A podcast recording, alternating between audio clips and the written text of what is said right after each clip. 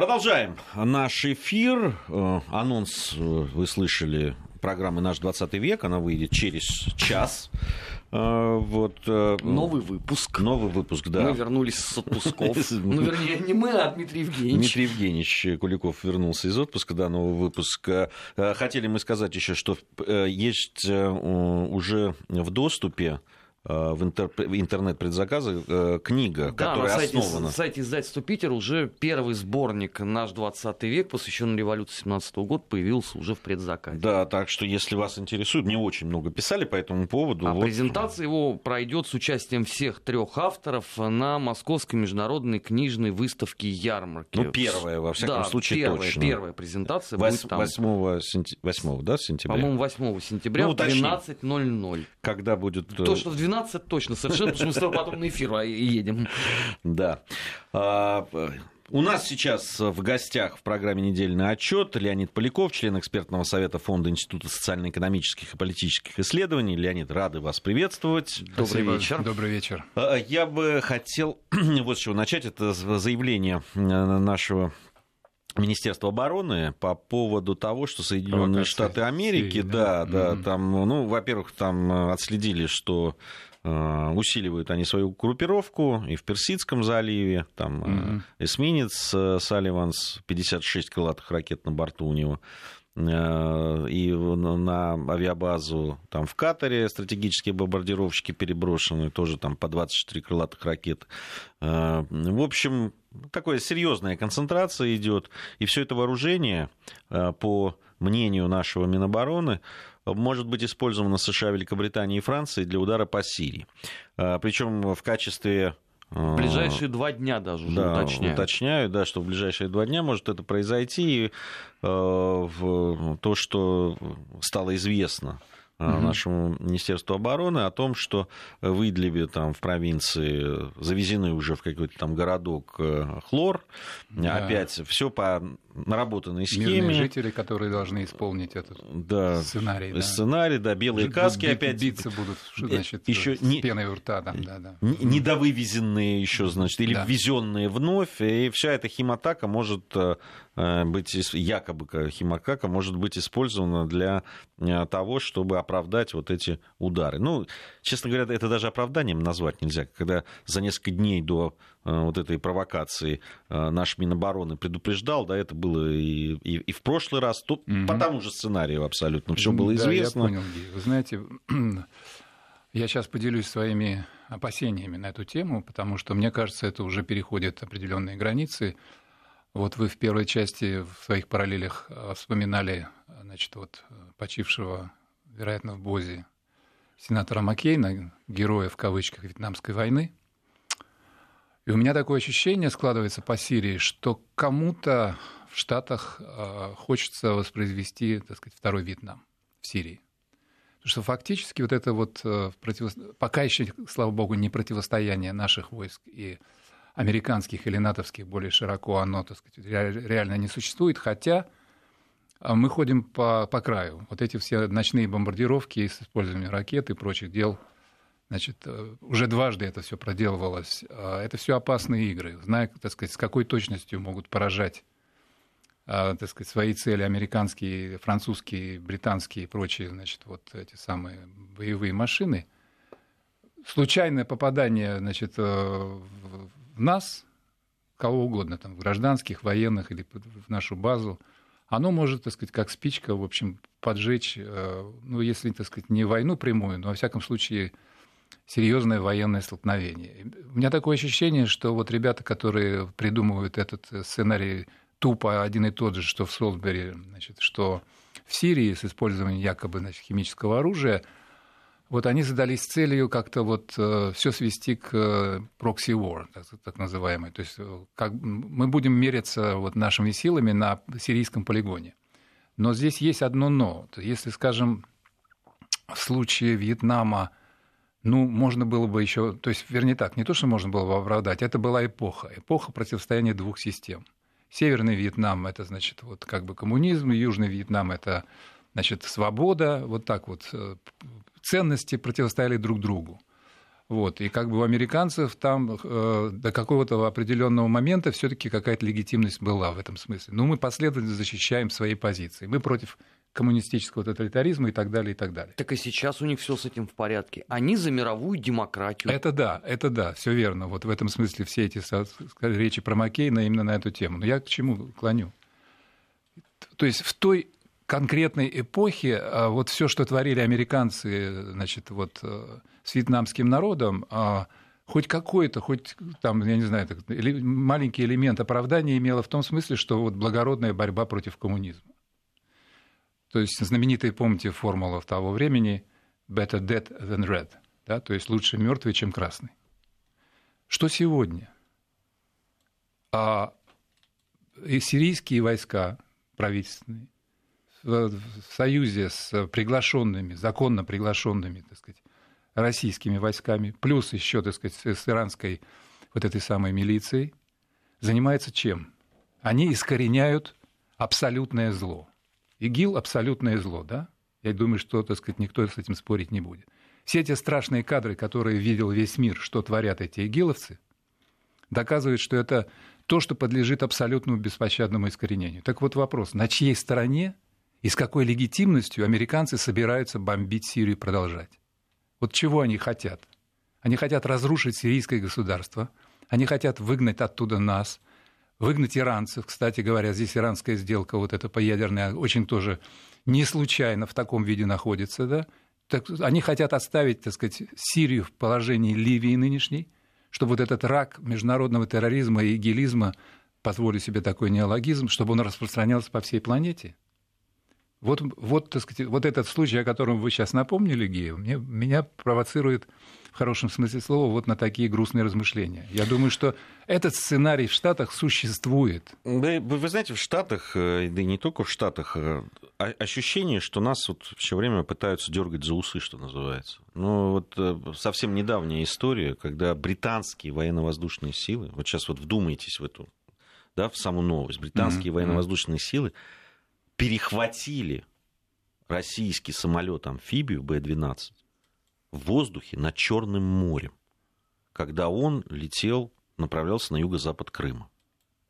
Ага. Британские, mm-hmm. еще раз, военно-воздушные силы перехватили российский самолет-амфибию. Ну, где-то там попутали карты, видимо, там. Нет, Ла-Манш, они просто Ла-Манш нет, Крым, это авиабаза да. в Румынии, все да, понятно, да, да, да, да, там, mm-hmm. а, да, там Э, они, они там существуют, Румыния, Польша, Прибалтика, да, вот они же там летают, вот это над Румынией, они взлетают там и, значит, как, почему-то считают возможным перехватывать российский самолет рядом с Крымом. Вот ну, это, мне кажется, продолжение вот этой стратегии натовской, американской, что почти одно и то же, так сказать, прессинга на Россию во всех, э, так сказать, возможных вариантах дипломатическом высылка наших дипломатов, экономическом постоянные, значит, угрозы и реальные принимаемые санкции. Кстати говоря, 27-го, да, вот сейчас трепетать мы с вами все должны, что 27 числа американцы объявят, что они еще что они еще, так сказать, для нас придумали. Плюс через три месяца следующий пакет. Это же еще Разум... предварительно. Разумеется, еще да, да, то есть да, да, ты трепещите, несчастные россияне, мы сейчас что-нибудь вам придумаем. Потом информационная война абсолютно четко идет. Вы об этом много говорили, и кажется, очень важная конференция была на эту тему.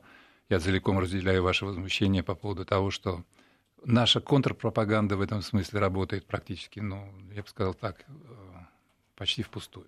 Почти, потому что э, при всех героических усилиях Арти и при всех тех гонениях, которые обрушиваются на э, значит, это замечательное СМИ. Не только, еще у нас спутник.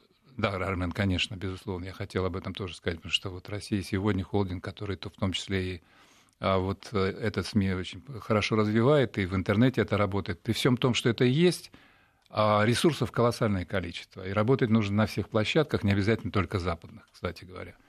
Я к тому, что действительно это многосторонняя, э, как, как принято говорить, гибридная война. Но только в этой гибридной войне обвиняют нас, а на самом деле гибридная война ведется против нас.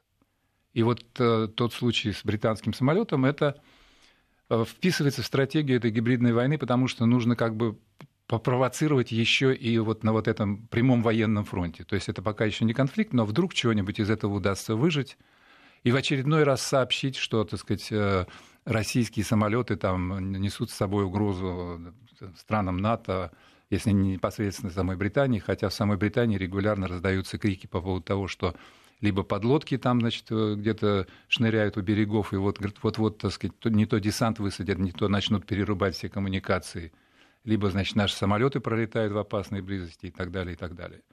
Вот, в общем, фон, я бы сказал, такой. Лето заканчивается, у нас сегодня последний уикенд, летний, да, если правильно понимаю, следующий это да, уже последнее осень, воскресенье. Да. Вот, лето заканчивается так по-августовски, я бы сказал, э, с грозовыми тучами на горизонте, потому что хотелось бы расслабиться, хотелось бы поверить, что, слава богу, вот, ну, с новыми силами вышли все из отпусков и вперед с песней, но я боюсь, что э, предстоит нам узнать много еще, э, я бы сказал так мягко, неприятного не буду в этом смысле лукавить. Это серьезно. Это, это серьезно, реально. Непосредственно по Сирии неприятного или еще что-то в довесок? Да, да, я думаю, что там, так сказать, в этом самом мешке, в мешке Пандоры, в ящике Пандоры у той же, значит, э, значит Терезы Мэй, что какие-нибудь заготовки есть. Я не удивлюсь, если найдут еще в каком-нибудь городке, значит, британском флакончик э, из-под духов с тем же самым новичком, абсолютно не удивлюсь. Или, так сказать, не арестуют какого-нибудь, какую-нибудь очередную э, значит, Марию Бутину под предлогом, что значит, вот она шпионит там. И... Она, кстати, уже на этой неделе в одиночной камере. Да, да, естественно. Прессинг по всем каналам, в том числе и персонально, надо это учитывать. Так что а мне кажется, что вот просто нужно быть к этому а, ментально готовыми, скажу так. Просто надо понимать, что мир вступил в такую фазу, когда так сказать, мечтание о том, что все хорошо и безоблачно, и мы, так сказать, путем каких- каких-то взаимной переписки или, так сказать, а, льстивых слов в адрес живых и покойных западных политиков чего-то сможем сделать, вот это, ну, я бы сказал так, а, опасная иллюзия. Надо быть настороже, надо понимать, что дальше, дальше будет только сложнее, только сложнее, и поэтому я к чему клоню – а, вот вы в прошлый час очень правильно говорили про местный контекст, про нашу собственную внутреннюю политику. А вот на этой неделе прошли, мне кажется, очень важные общественно-парламентские слушания по поводу реформы, которая, как казалось бы, является чисто таким узкопрофессиональным вопросом. Речь идет, конечно, все догадались, о так называемом повышении пенсионного возраста. Вот. А на самом деле а, речь идет о глубочайшей структурной социальной реформе, о переориентации огромного числа людей, групп населения на совершенно новый образ жизни. И что влечет за собой а, какие-то прорывные решения на уровне правительства и совершенно новый ритм работы исполнительной власти. Вот тот эффект, который, так сказать, имел первоначально сама вот эта вот идея повышения возраста, все знают, к чему это привело. Да? По, по всем вопросам там, до 90% россиян возмутились. Это, это, в общем, серьезный вызов нам самим себе. С этим надо уметь работать. И мне кажется, что вот э, эти чтения, эти слушания, простите, э, именно общественно-парламентские, потому что там не только депутаты были, там очень много было представителей бизнеса, профессиональной среды, профсоюзы, а, значит, э, другие группы. А, Все это способ, я бы сказал, достижения внутри, внутри национального, если не консенсуса, то очень важного компромисса по одному из ключевых и очень трудных вопросов. Я согласен, Леонид. Но я единственного, чего не понимаю. Вот да. правда. И mm-hmm. мне вряд ли кто-то это может, mm-hmm. наверное, объяснить. А, почему все эти разговоры об этой социальной реформе, которая назрела, наверное. Я небольшой специалист в этом, правда. Это действительно, я с вами согласен. Говорят, перезрело. Ну, профессионалы перезрело. Почему с обществом об этом не говорили. Почему, э, да, там э, мы, мы, мы начинаем вот так это бурно обсуждать только сейчас, mm-hmm. когда уже это там, да, в, лежит в качестве законопроекта в, э, в Госдуме. Уже принято в первом чтении. Уже принято в первом да. чтении. Я вот этого не понимаю. Ну, правда. И причем мы ведь не первый раз это, да, так наступаем на эти грабли. Для меня, для меня вот это, да, если все-таки вы да, какие-то вещи делаете, которые требуют э, понимания да, там, народа, да, мы все не специалисты. Я вам честно скажу, я об этом не, не, не стесняюсь говорить. Я э, давно уже на разговорном радио, давно mm-hmm. веду вот такие эфиры. Mm-hmm. Узко, иногда это очень узкие такие профессиональные темы, да, мы да, на да. разные темы, то военные, то еще какие-то. Ну, ты готовишься к программе. Понятно, что ты не становишься специалистом, но во, во всяком случае ты соответствуешь более-менее уровню своего визави, своего гостя, чтобы задавать какие-то вопросы, которые ну, mm-hmm. не будут глупыми. Ну, скажем да. так, ты знаешь об этом сильно больше обывателя, который тебя ну, слушает. Может быть, может быть. Либо просто ты больше подумал над этим. Но когда речь заходила о пенсионной, это, это вот о, о, о пенсионных вообще реформах, а их же много у нас было, разные всякие там, за, за те годы, пока я журналистом работаю. Я каждый раз был в тупике, я mm-hmm. не понимал. Вот mm-hmm. и сейчас не понимаю, если честно. Вот э, для меня это какой-то темный лес. Я, я... Не, я, я понял, я тоже не, ну, лю... не буду ну, представляться ну, значит, в роли эксперта по ну, поводу ну, пенсионной реформы. Тогда но... надо с людьми как но надо я говорить отвечу об этом. вот на ваш совершенно правильный вопрос о том, когда надо было об этом заговорить.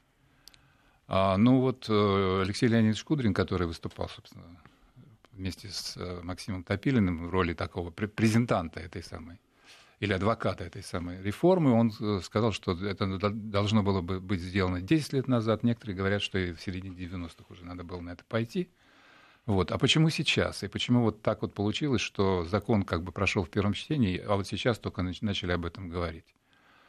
А я бы связал это все-таки э, в том числе и с внешним контекстом. Ну вот э, вспомните, в Калининграде Владимир Владимирович, э, когда ему задали вопрос на эту тему вообще, какой вариант вам пенсионной реформы нравится? Четко, однозначно, искренне, прямо, без всякого, так сказать, иносказания сказал, не, никакой. Правильно, абсолютно честная позиция. Лучшая политика – это честность, известно, да? Никакой. Почему? Да потому что действительно для, многого, для многих наших соотечественников вот этот вот э, процесс перехода в новое состояние, когда придется как бы отказаться от привычного горизонта женщины 55 и мужчины 60 и настраиваться на другой ритм жизни и вообще как бы перестраивать вообще все внутри себя и вокруг, это вещь абсолютно непри... известная китайская поговорка, да, не дай вам жи... Бог жить э, в, в эпоху перемен. Всякая перемена плоха. В этом смысле мы все консерваторы. Ну, за, за, за небольшим исключением, так сказать, экстремалов, которые любят погорячее. Так вот, а, значит, мне кажется, что э, здесь надо рассматривать эту проблему, в том числе и во внешнем международном контексте. А, в, той, что, в, в том же так сказать, э, выступлении в Калининграде президент сказал, в принципе, мы еще лет 5-7, а может даже 10 вот в нынешнем формате пенсионной реформы можем прожить. Но потом все. Почему? потому что международный контекст изменился. Потому что наша попытка вписаться вот в этот самый мировой экономический порядок встретила жесткое сопротивление. Нас политически пытаются выдавить со многих рынков. Известная ситуация с э, Северным потоком-2. Да, американцы напрямую говорят в своем законе, что мы не допустим этого потока. Почему? Потому что мы хотим, чтобы в Европе продавался наш сжиженный природный газ. Да?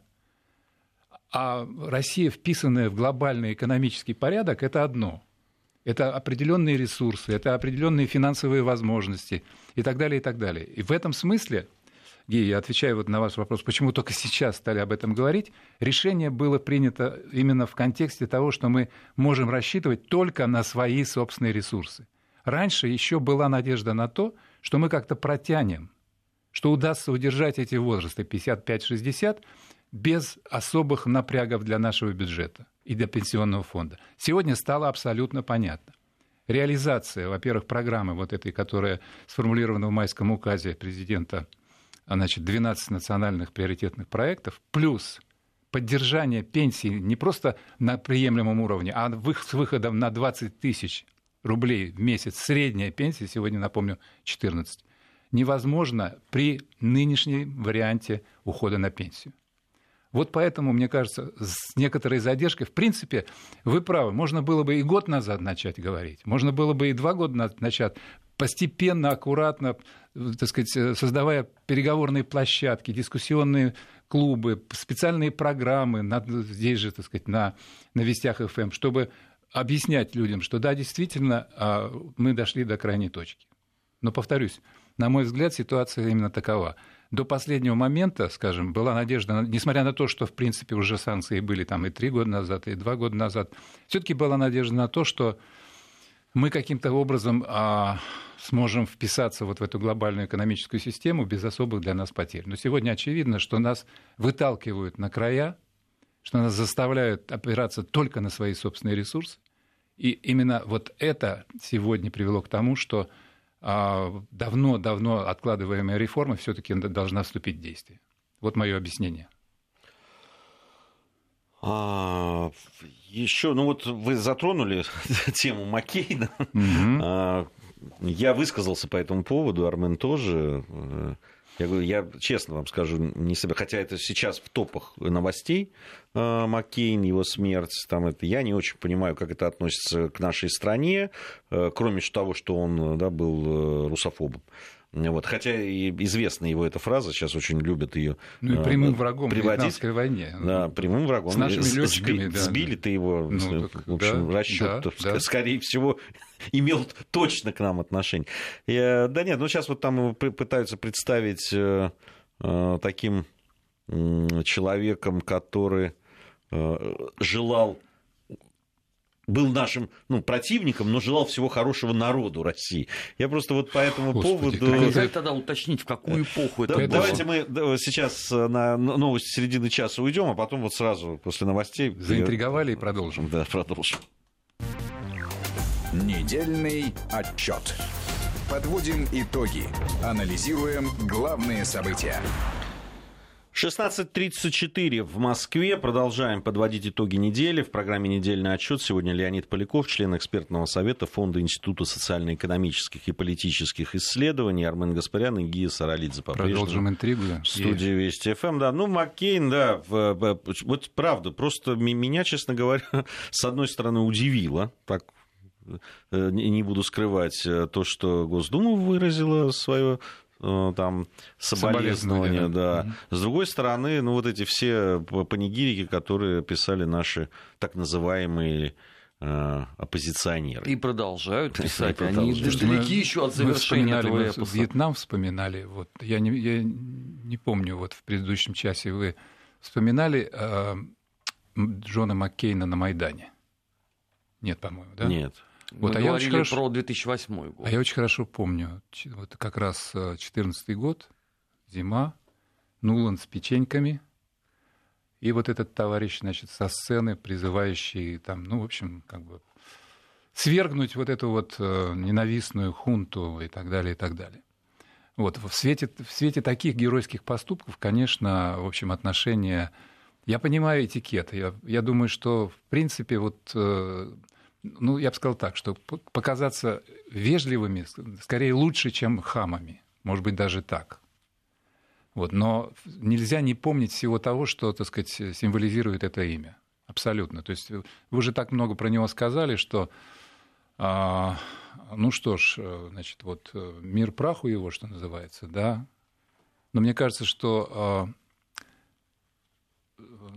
по-хорошему а, вот этого, человека, этого персонажа просто нужно забыть и вычеркнуть из, а, из нашей памяти. Но, повторюсь еще раз, а, этот человек символизировал и продолжает даже мертвый символизировать вот это вот враждебное отношение к России, которое сегодня, мне кажется, должно быть а, не то чтобы признано всеми нами, но должно быть понято, что это действительно другая эпоха. Это, это не, не, не нагнетание страха, это не попытка каким-то образом, а, скажем так, затушевать внутренние проблемы за счет акцентации вот, враждебного окружения, как очень часто, кстати говоря, Ги, вот те самые а, несистемные оппозиционеры, так сказать, э, все время изображают вот, Э, ситуацию таким образом, что мы как бы сознательно пропагандируем вот это вот значит, образ осажденной крепости, что значит, это все преувеличено, страхи напрасны, что никто, так сказать, нас не атакует.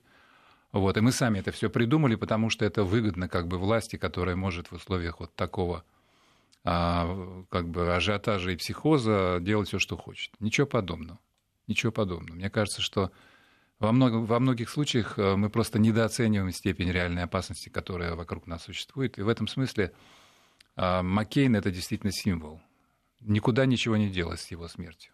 Вот мне кажется так. А, к Украине. Здесь ну, сообщение... вот Майдан, да. да.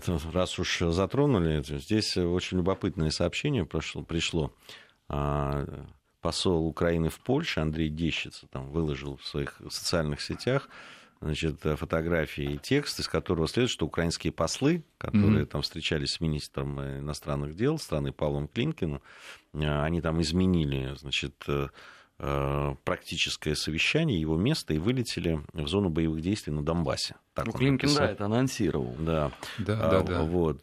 Ну, э, понятно, им бы э, слетать и поговорить с людьми, с которыми они пытаются договориться, вот в этом смысле, конечно, наверное, было бы. Ну, пока, пока до этого не дошло. Хотя э, слова-то говорятся. Вот э, представитель Киева в гуманитарной подгруппе по Донбассу, mm-hmm. Виктор Медведчук, э, у него особая позиция по этому поводу. Ну, собственно, у него особый статус и на Украине, честно да, говоря. Да. Так вот, он заявил, что лекарством от распада Украины могла бы стать федерализация страны. Он об этом заявил. И надо сказать, что вот в этот период да, уже вступления в президентскую гонку 31 а, марта следующего года. Следующего года, да. Полгода фактически осталось. Заявлений подобного рода и подобной направленности вообще многие из людей, которые знают ситуацию, угу. предвидят много.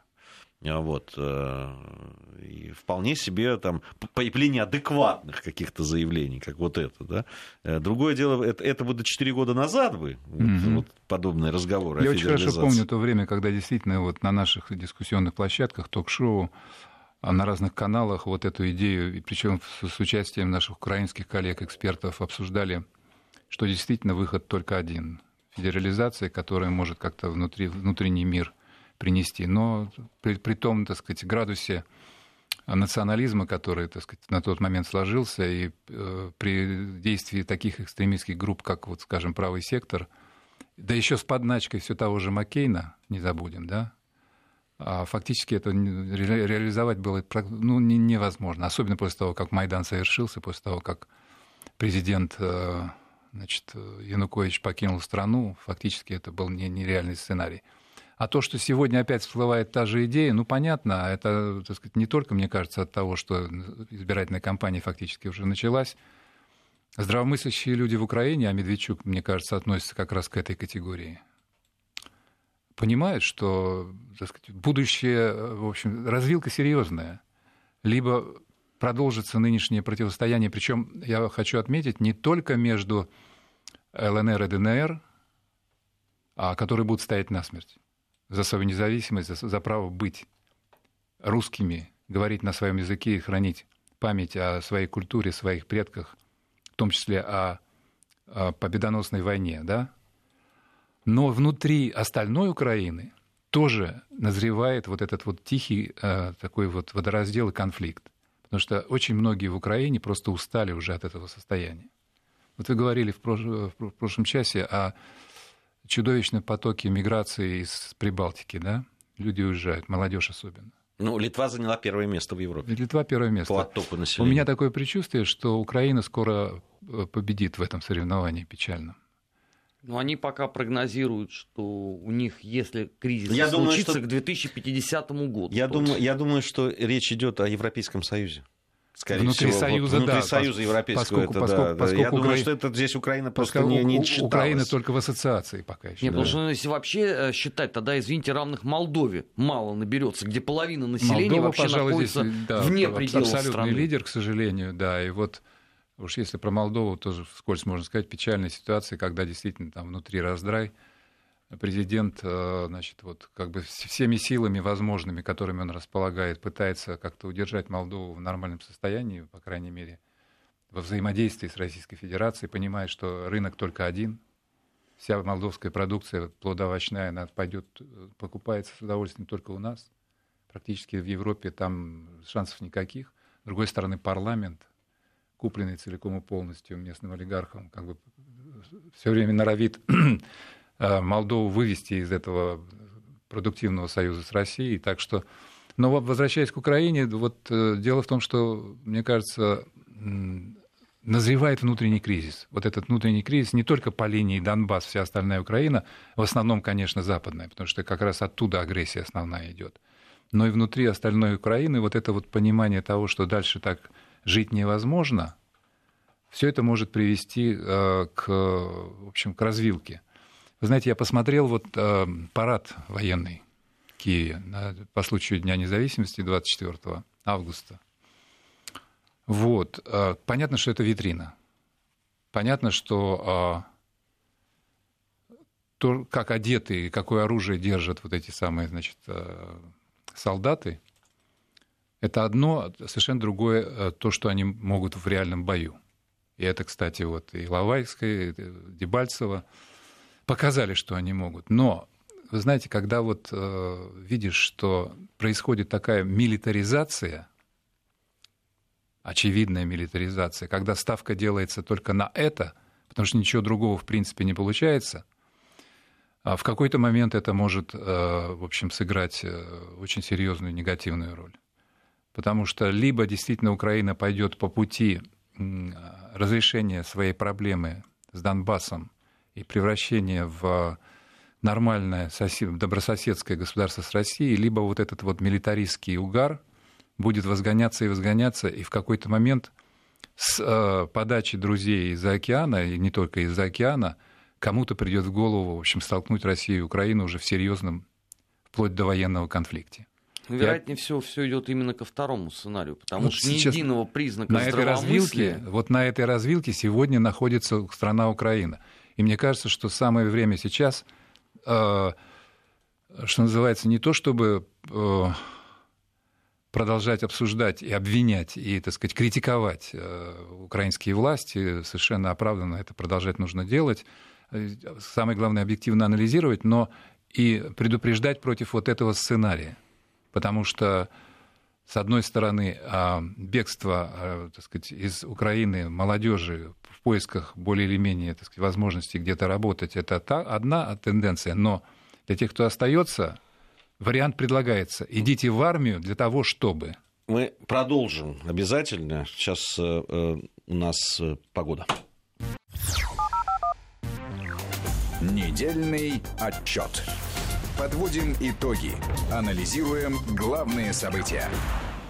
16.47 в Москве. В программе «Недельный отчет» Леонид Поляков, член экспертного совета Фонда Института социально-экономических и политических исследований, Армен Гаспарян и Гия Саралидзе. Также в студии по-прежнему. Ну что, мы с Украиной да, в говорили о том, что предстоит этой стране действительно развилка. Но мне кажется, эта развилка уже давно, она стоит. Другое дело, что явно э, эти ребята пошли на этой развилке уже Есть свернули. такой закон перехода количества в качество. Диалектически, вот я, поскольку по образованию философ, то проходил свои студенческие годы, читал все это. Ну, вот. я, я историк, это, я, это... я, я понимаю, что для того, чтобы, если ты на развилке пошел не туда, для того, чтобы э, э, да, пойти, пойти туда, по правилам, надо вернуться. Сначала да? нужно вернуться ну, в прежний вот... плод, это трудно. Но вы знаете, я вот что на этой неделе еще отследил любопытного, и к этому нужно присмотреться – а вот вернемся в Штаты, но на, на этот раз не к Маккейну, а к Дональду Трампу. Вот насчет того, что сейчас в новостях прозвучало, что он перепутал флаг, там, цвета флага, его начинают, начинают упрекать на тему того, что, значит, вот он там как бы это самое гоняет вот этих американских футболистов, которые не хотят э, значит, стоять, как правильно, колено преклоненные в момент исполнения гимна. Вот. А мне, мне показалось, что вот поскольку он добавил синий цвет, там же американский флаг красно-белый. Я не исключаю, что сейчас ему, так сказать, сейчас вменят, что это действительно проявление, латентное проявление сговора с Россией. Российский, уже обвинили. Российский флаг, да? да? Уже, а, уже сказали, уже кто-то догадался. Агент да. спалился, все он Спа... рисует, ну, да, да, да, да, да. Вот, вот, вот. То есть это полиграф такой получился, да? да? Человек просто как бы на, на детях купили, и вот он он сдал себя с потрохами. Но... Расслабился в присутствии детишек. Совершенно верно. Не подумал о том, что снимают его. Да, да, да. Дал так, волю чувств. Так вот, э, Трамп заявил, что э, в случае, если состоится импичмент, то, значит, э, все это отразится самым негативным образом на американской экономике.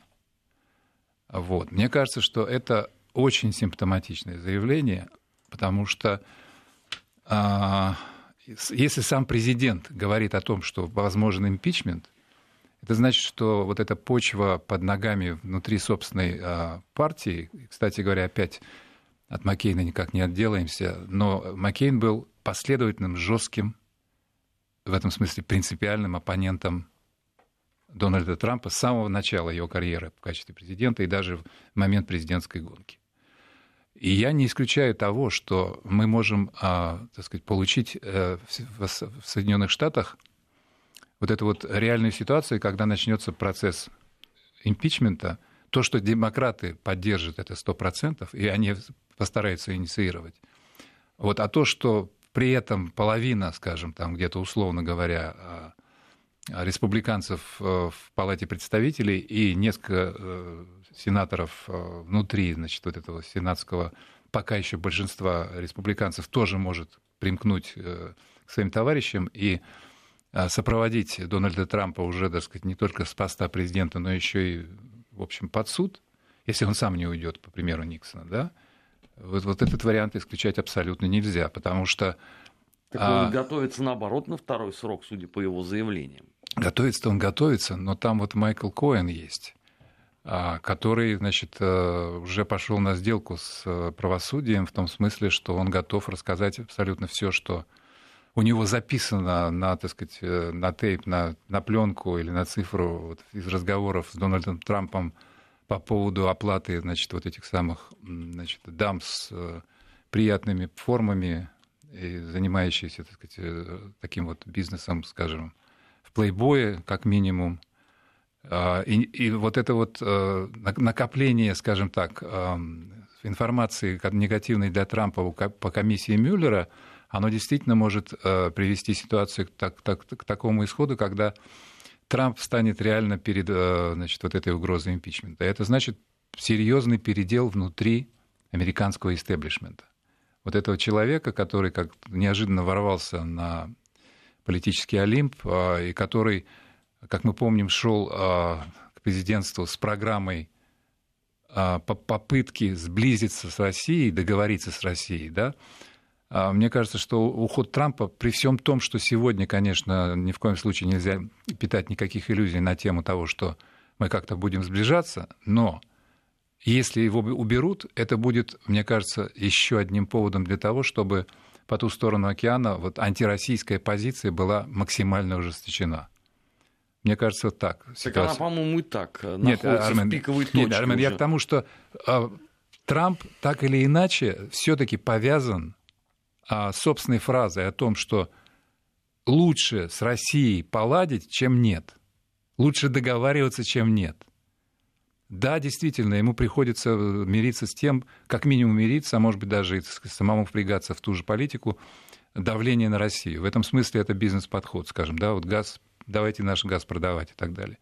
Но если придет Пенс, если придет, так сказать, э, к власти то есть, э, его вице-президент, то мне, мне думается, что вектор ужесточения еще большего в отношении России будет поддержан уже на ура внутри, так сказать, всего американского истеблишмента.